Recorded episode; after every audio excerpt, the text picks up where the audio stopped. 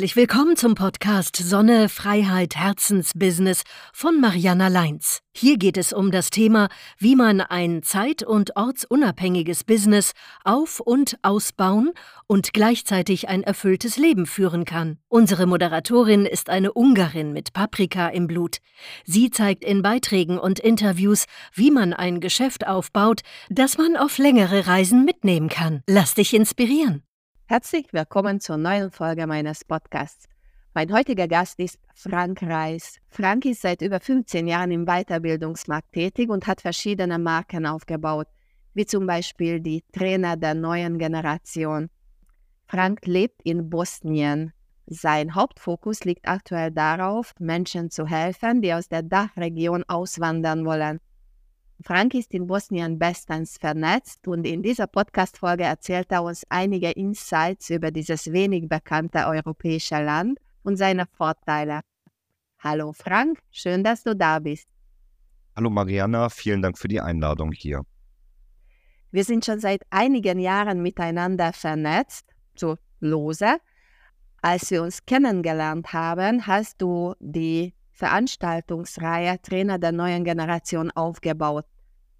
Was war oder ist das Alleinstellungsmerkmal dieses Formats und gibt es dieses Angebot von dir heute noch?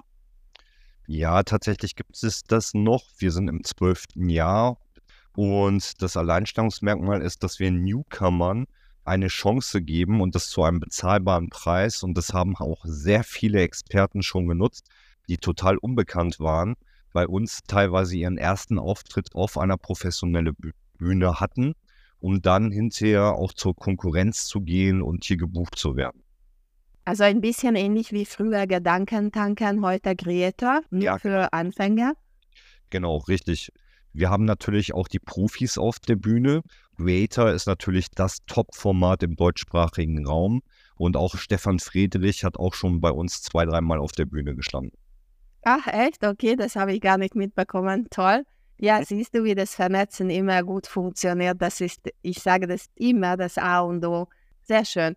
Du bist bereits 2015 aus Deutschland ausgewandert und auch wenn in meinem Podcast nicht darum geht, wie man ins Ausland auswandern kann, sondern wie man längere Zeiten im Ausland verbringen kann, Trotzdem ist das Thema sehr interessant mit Bosnien, weil sogar ich selbst sehr wenig über das Land weiß. Was war damals dein Beweggrund und warum genau Bosnien? Ja, das war der sogenannte Zufall.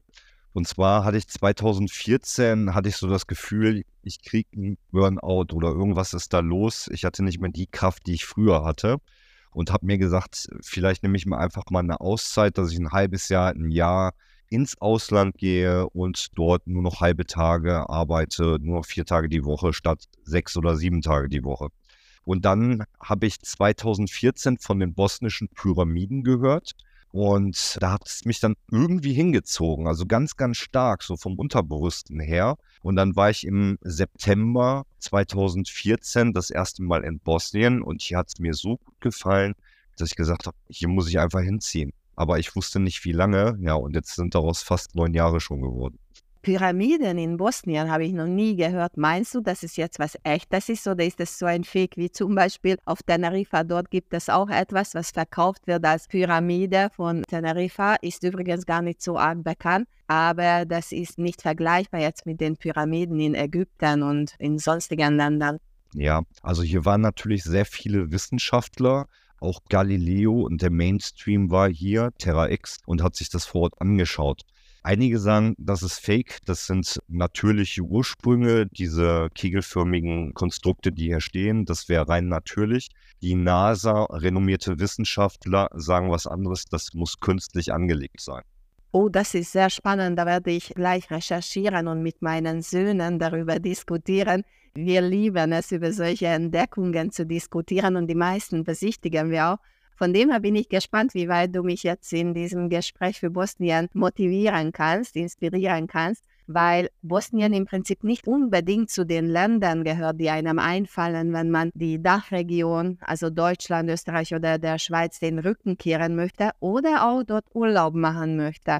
Und du hast dich trotzdem oder vielleicht gerade deswegen dafür entschieden, Menschen bei einer Auswanderung nach Bosnien zu unterstützen. Mit welcher Absicht kommen Ausländer nach Bosnien? Was ist ihr Beweggrund und was sind die Vorteile Bosniens? Da könnte ich jetzt eine halbe Stunde oder fünf Tage auch drüber referieren, aber bringen wir es mal auf den Punkt. Bosnien ist außerhalb der EU, das ist ein riesengroßer Vorteil. Bosnien hat nur 10% Steuern, in Bosnien hast du so gut wie keine Gewaltkriminalität. Kleinkriminalität gibt es natürlich auch hier, aber so gut wie keine Gewaltkriminalität, also wirklich große Verbrechen. Macht Bosnien dadurch unheimlich sicher, speziell auch für Eltern mit Kindern, weil die haben hier ein sehr gutes Schulsystem, was sich von dem deutschen Schulsystem unterscheidet. Und trotzdem kann man hier verschiedene Abschlüsse machen auf bosnischen Universitäten wo man dann auch gleichzeitig zum Beispiel einen Schweizer Abschluss kriegen kann, also ein Schweizer Diplom. Wow, okay, das hört sich richtig cool an. Kannst du noch ein paar so sehr interessante, außergewöhnliche Dinge erzählen, die man nicht unbedingt kennt? Also in Bosnien ist alles anders wie in Deutschland. Also man kann es nicht mit Deutschland vergleichen. Man kann es aber auch jetzt in einem Podcast wie hier nicht erklären. Man muss es einfach erlebt haben. Nehmen wir mal ein paar Punkte, die mir persönlich wichtig sind. Mir ist zum Beispiel sehr gutes und gesundes Essen ist mir wichtig. Es gibt hier nicht die Reglementation wie in der EU.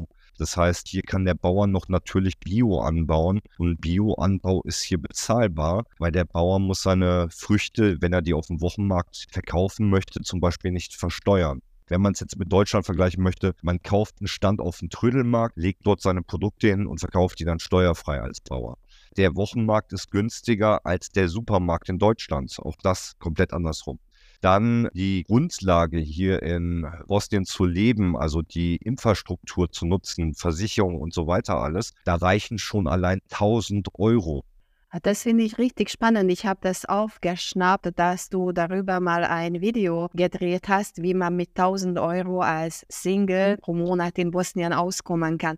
Was ist da alles mit dabei und in welchen Bereichen müsste man dann mit Einschränkungen oder deutlichen Qualitätsunterschieden im Vergleich zur Dachregion rechnen? Oder ist die Qualität sogar besser, wie jetzt in deinem aktuellen Beispiel mit dem Markt mit Obst und Gemüse? Also die Qualität der Lebensmittel, besonders von Fleisch, Obst und Gemüse, ist hier deutlich höher. Was teurer oder genauso teuer wie in Deutschland ist, das sind die ungesunden Nahrungsmittel. Süßigkeit, Nutella, solche Sachen. Die sind hier genauso, zahlst das gleiche wie in Deutschland. In den 1000 Euro, da ist alles mit drin. Am besten schaust du dir das Video an, wenn du die Zeit hast. Dort ist die Miete mit drin, da ist deine eigene Firma mit drin, da ist dein Steuerberater mit drin, da ist dein Monatslohn mit drin und Lebensmittel. Also du kannst hier zum Beispiel, nehmen wir ein Stück gutes Rindersteak. Ich weiß nicht, was das aktuell in Deutschland kostet. Hier in Bosnien zahlst du dafür 10 Euro pro Kilo. Okay, ich kann da leider gar nichts dazu sagen, weil ich seit meinem 18. Lebensjahr Vegetarierin bin. Aber ich gehe mal davon aus, dass es deutlich teurer ist. Und in der Schweiz sowieso. Ja. Also das ist interessant. Allerdings, nach meinem Wissen, Bosnien und Herzegowina haben bereits den EU-Kandidatenstatus. Das heißt, vermutlich dauert es nicht mehr lange, bis das Land auch EU-Mitglied ist. Denkst du, dass damit auch der Reiz, dort zu leben, sofort kleiner wird, also dass die Preise sich gleich ändern? Oder ist es erst dann der Fall, wenn die Währung auch auf Euro umgestellt wird irgendwann? Also wir haben hier noch die bosnische Mark und nicht den Euro. Und wir sind EU-Beitrittskandidat, das ist richtig. Die Bevölkerung ist allerdings in erster Linie dagegen. Die geben sich auch keinerlei Mühe, eben in die EU hineinzukommen. Bosnien hat das aus strategischen Gründen den Beitrittskandidaten praktisch den Status erhoben, weil dadurch gibt es natürlich deutlich mehr EU-Fördergelder für Bosnien, für das Land. Ja, also die EU hat hier eine Top-Autobahn hingestellt, also mit äh, EU-Geldern. Es gibt verschiedene Förderprogramme aus der EU und das wird hier natürlich strategisch auch sehr gerne genommen. Aber dass Bosnien jetzt in die EU reingehen wird, sehe ich definitiv für die nächsten fünf bis sieben Jahre auf gar keinen Fall. Warum heißt die bosnische Währung konvertible Mark oder wie spricht man es überhaupt aus? Das ist richtig ausgesprochen. Und zwar war ja hier der Jugoslawienkrieg. Und als der Krieg war, Jugoslawien hatte den Dinar, war der Dinar natürlich wertlos. Da aber sehr viele Bosnier, Serben, Kroaten auch in Deutschland und in Österreich gearbeitet haben als Gastarbeiter, waren hier immer sehr viele Devisen im Umlauf. natürlich auch die deutsche Mark damals. Und nach dem Krieg haben sie die Bevölkerung gefragt, was wollt ihr haben? Wollt ihr den US-Dollar haben oder wollen wir eine Mark einführen? Und da hat die Mehrheit der Bosnier gesagt, wir wollen eine Mark. Und als Deutschland dann praktisch den Euro angenommen haben, gab es hier die konvertible Mark, das heißt, die im festen Umrechnungsfaktor wie zum Euro steht zu 1,995583. Mhm, also sehr ähnlich wie die deutsche Mark zu Euro, oder das. Verhältnis? Genau. Mhm. Richtig, genau. Als ich jung war, habe ich als Reiseleiterin gearbeitet und war häufig in Jugoslawien und ich habe noch aus der Zeit Diener bei mir in irgendeinem Schrank deponiert. Nur weil du das jetzt erzählt hast, das ist lustig. Braucht man ein Visum, wenn man nach Bosnien geht oder wenn man längere Zeiten dort verbringen möchte? Also wenn man als Tourist kommt und maximal 90 Tage bleiben möchte, braucht man kein Visum. Möchte man länger als 90 Tage bleiben im Halbjahr, dann braucht man schon ein Visum. Das zu beantragen ist ein bisschen komplizierter. Wenn man weiß, wie das funktioniert, ist es aber auch sehr einfach und auch günstig. Mhm. Bietest du auch in diesem Bereich Unterstützung dann? Das habe ich früher nicht gemacht, leider, und deswegen sind auch viele nicht hierhin ausgewandert. Ich bin mit einer Bosnierin mittlerweile verheiratet und AIDA hilft sehr vielen Deutschen, hier ihr Visum und Aufenthaltsstatus, Arbeitserlaubnis und so weiter zu bekommen, weil sie unheimlich gut vernetzt ist hier. Und wie kommst du selbst mit Kyrillisch klar? Kannst du das lesen und schreiben? Das ist nicht so einfach. Ich weiß das, weil ich in meiner Jugend als Ungarin in Ungarn Russisch gelernt habe und ich kann Kyrillisch lesen und schreiben, aber ich weiß, dass sehr viele damit Schwierigkeiten haben. Beziehungsweise, wie kannst du dich dort verständigen? Also die Straßenschilder, die sind immer doppelt beschildert, daher sehe ich das Kyrillische natürlich sehr oft.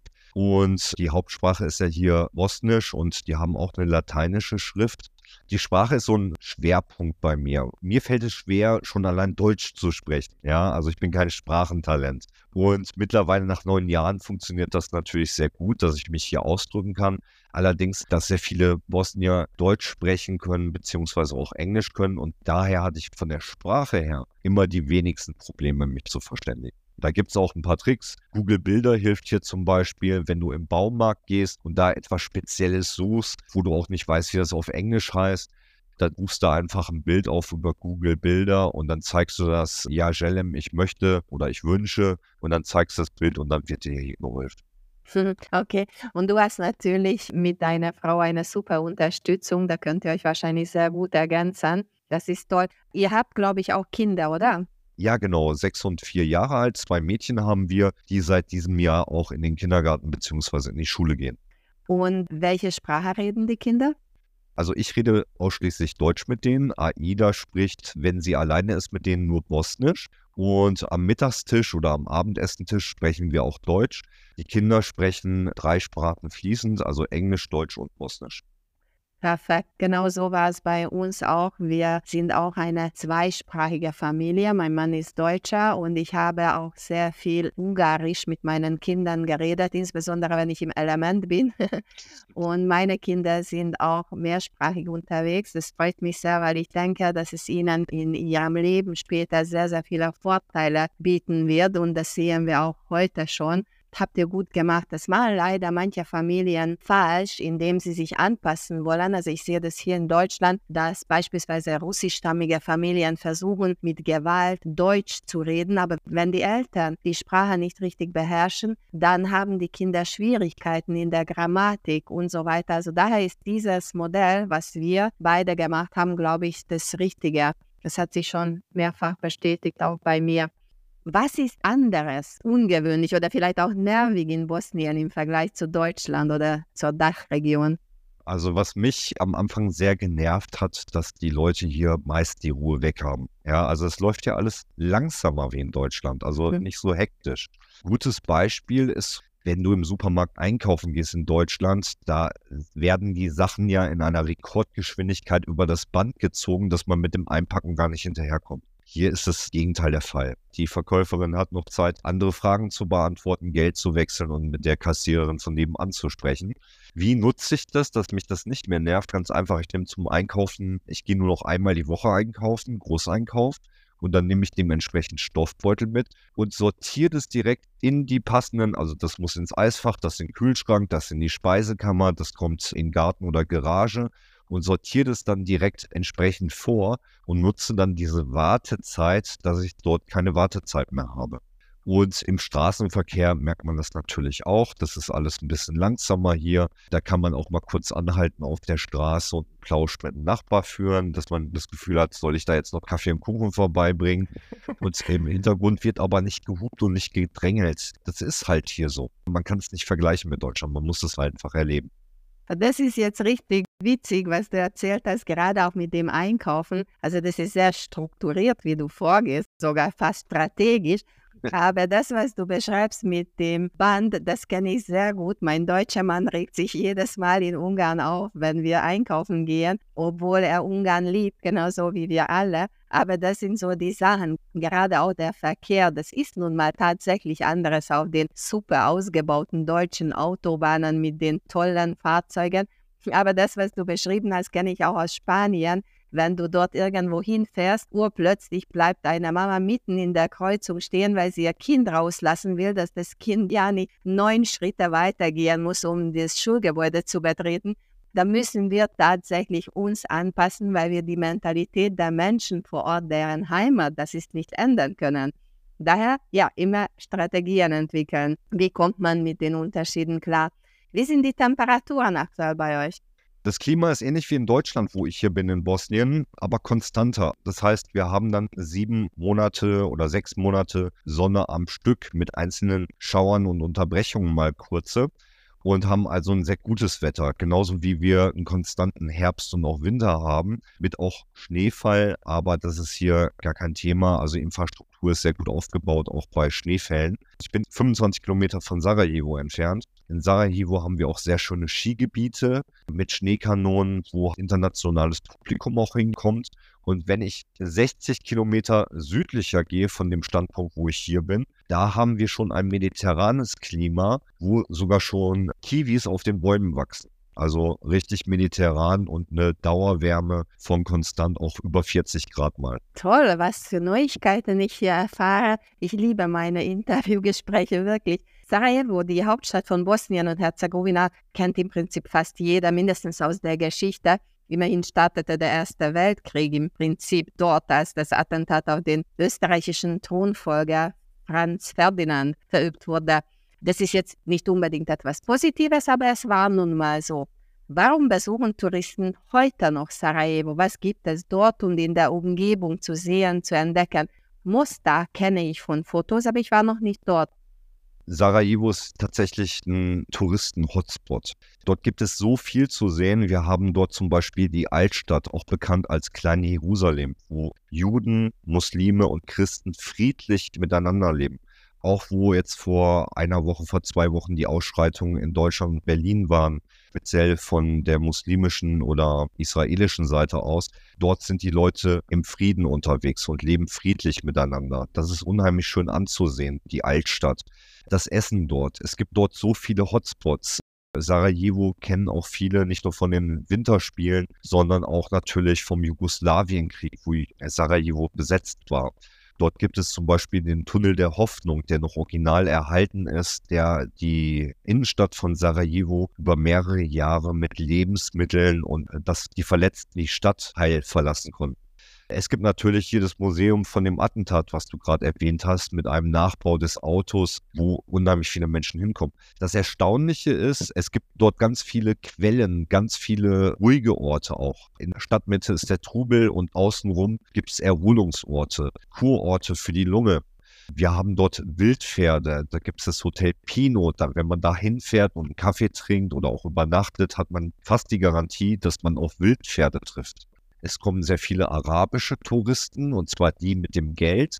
Die kommen dorthin, um sich abzukühlen, um mal was Grünes zu sehen. Raus aus der Wüste, um mal ein paar Tage sich zu entspannen bei milderen Temperaturen von um die 30 Grad statt was die in der Wüste haben von 40, 50 Grad. Das ist auch spannend zu sehen. Mhm.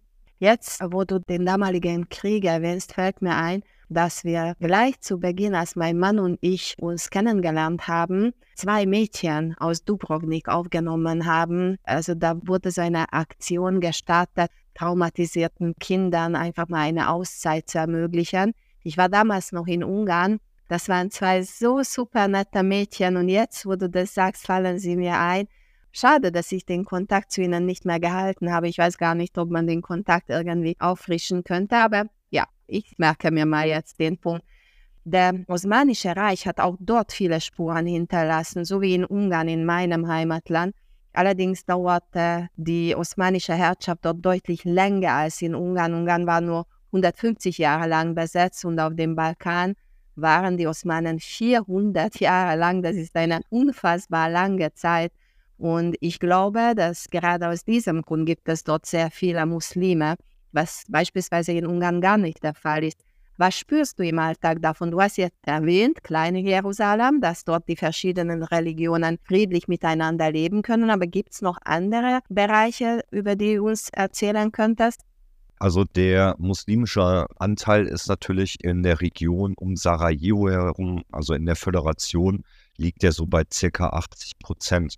Allerdings muss man sagen, die meisten, die in dieser osmanischen Zeit zum Islam konvertiert haben, nicht die meisten, aber viele sicherlich, haben das gemacht, weil dann mussten sie weniger Steuern zahlen. Ja, mhm. im Endeffekt ist es ähm, bei die osmanische Zeit weiß ich nicht allzu viel. Es ist der Einschlag natürlich da, der Einschlag von den Moscheen, der Einschlag von dem Essen, von der türkischen Kaffeekultur und so weiter. Das sieht man hier. Ja, dafür ist Bosnien auch bekannt. Wenn man jetzt zum Beispiel diese traditionellen Kaffeegedecke und so weiter sieht, das kommt alles praktisch, ändert sehr stark an die Türkei. Ja. Mhm.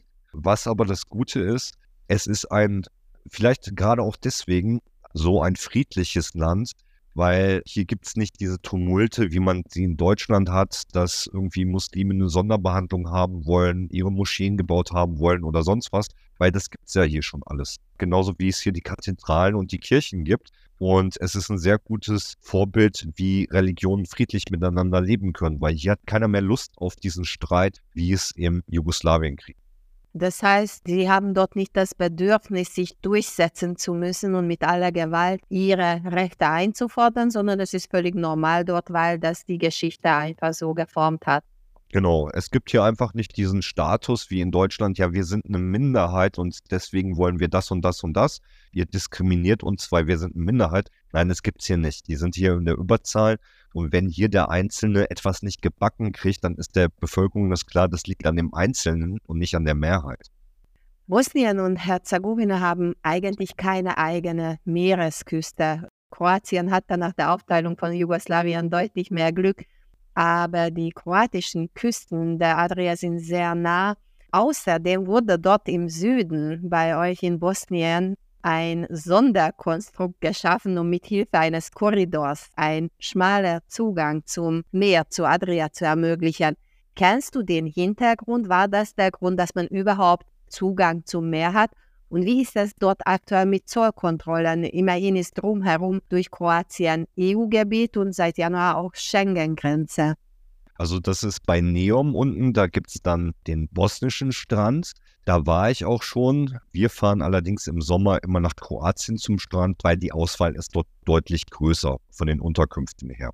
Die Bosnier, die keinen Reisepass haben, die nutzen halt den bosnischen Strand und wir haben alle gültige Reisepässe und können dann ohne Probleme nach Kroatien rüberfahren weil wenn du die EU betrittst, dann ist automatisch eine Passkontrolle. Dafür brauchst du einen Reisepass oder halt einen Personalausweis als Deutscher. Und du hast halt in Kroatien deutlich mehr Auswahl an Strandfläche. Wir bevorzugen halt Strände, wo nur Einheimische hingehen, wo der normale Tourist nicht hingeht, weil, warum? Es ist günstiger, wir haben deutlich mehr Ruhe und wir haben deutlich mehr Platz am Strand.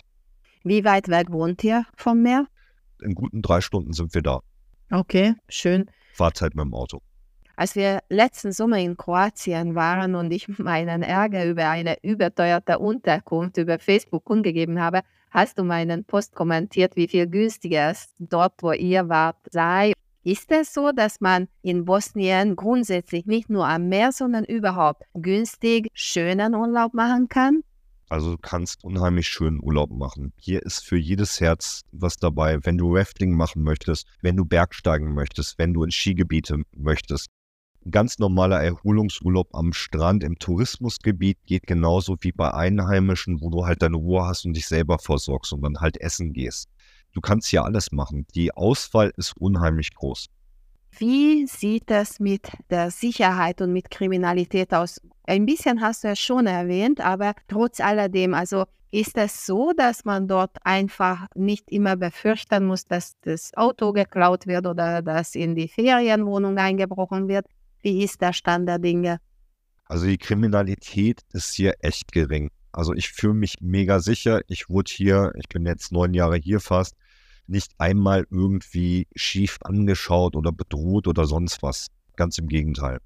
Ich wohne hier in einer größeren Stadt, die heißt Visoko, die hat 40.000 Einwohner. Wenn man die Dorfgebiete drumherum auch noch mit dazu zählt, kommt man locker auf 50.000, 60.000 Einwohner. In diesen neun Jahren sind hier zwei Morde passiert und eine Vergewaltigung. Aber die Morde sind nur bei den Zigeunern passiert untereinander. Es gibt hier zwar kein Kastensystem wie jetzt in Indien oder in Südamerika, aber die Leute haben hier schon einen gewissen Status. So, und wenn man sich mit den Leuten aus seinem Status rumtreibt, aufhält, mit denen ausgeht, dann ist man absolut sicher.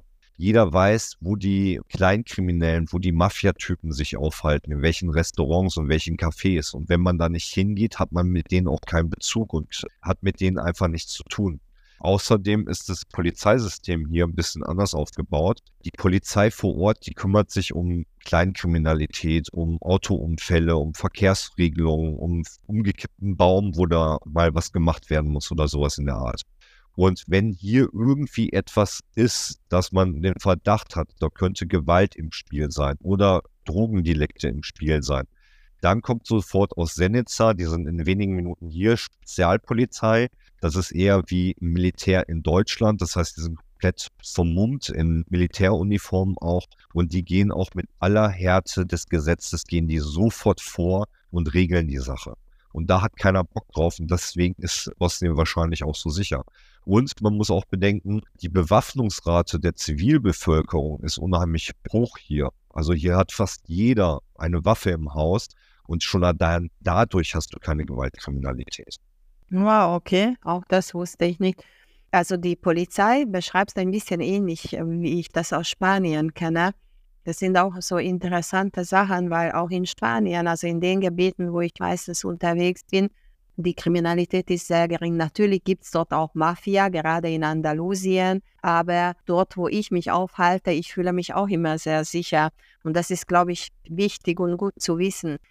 Wie schaut es mit äh, den Immobilienpreisen aus? Die sind natürlich speziell in den letzten fünf Jahren hier explodiert.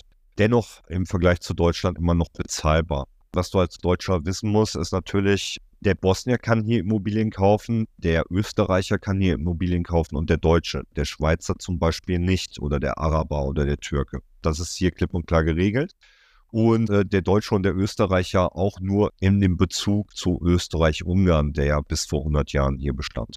Immobilien sind hier bezahlbar. Wir haben selber hier ein Haus geholt und ich kann hier auch offen und ehrlich Zahlen nennen. Wir haben für ein alleinstehendes Haus mit 200 Quadratmeter Land haben wir bezahlt 65.000 Euro. Das ist nicht viel. wow, nee. Und das ist in der besten Wohngegend von Visoko oder mit die beste Wohngegend. Die Preise sind hier explodiert. Nachbarn haben hier letztens ein Haus verkauft für eine Million KM, also eine halbe Million Euro. Und ich würde mein Haus auch nicht mehr für unter 300.000 KM abgeben. Ja, dass die Immobilienpreise überall explodiert sind, das kenne ich, das stelle ich immer wieder fest. Ich habe darüber auch mit Siegfried Perini gesprochen, der in Spanien Immobilienfinanzierungsvermittler ist und auch er stellt das selber fest und ich auch, egal wo ich hinkomme. Auch in Ungarn ist es sogar so. Ich bin gespannt, wann sich das dreht, weil in Deutschland ist es momentan so, dass dieser Boom zurückgegangen ist und du bekommst heute nicht mehr so viel für dein Haus, für deine Wohnung, für deine Immobilie wie beispielsweise letztes Jahr. Daher wird es sich bei euch auch irgendwann einpendeln. Wie schaut es grundsätzlich mit Inflation und Preissteigerungen aus? Ja, natürlich ist auch hier alles in den letzten drei, vier Jahren teurer geworden. So um circa 30 Prozent bei den Lebensmitteln. Also das Brot hat hier eine Mark gekostet, jetzt kostet das Brot eine Mark 30. Die Benzinpreise sind auch ungefähr so um 30 Prozent gestiegen. Also so 30 Prozent ist hier ungefähr alles teurer geworden. Was konstant geblieben ist von den Preisen, das sind eigentlich hier Obst und Gemüse, Das ist so konstant geblieben von Preisen her. Ist deine Firma dort angemeldet in Bosnien oder hast du noch irgendwie einen geschäftlichen Bezug zu Deutschland? Ja, ich habe noch eine Firma in Deutschland und ich habe eine Firma hier in Bosnien. Und die Firma in Deutschland plane ich aber nächstes Jahr irgendwann abzumelden und dann auch den letzten Cut zu Deutschland dann auch zu vollenden. Das heißt, ich zahle noch Steuern in Deutschland, nicht mehr so viel wie früher natürlich, aber diesen Cut will ich jetzt nach neun Jahren dann auch endgültig machen, um den letzten Bezug zu Deutschland dann auch noch zu trennen. Kommt ihr aber als Familie trotzdem ab und zu nach Deutschland? Ja, natürlich. Wir sind so im Durchschnitt so ein, zwei Mal, drei Mal im Jahr in Deutschland. Das wird sich allerdings jetzt ändern, weil jetzt müssen wir uns natürlich auch an die Schulferien halten. Das war ja vorher nicht der Fall, dass wir dann natürlich von der Reisedauer dann auch beschränkt sind und limitiert sind.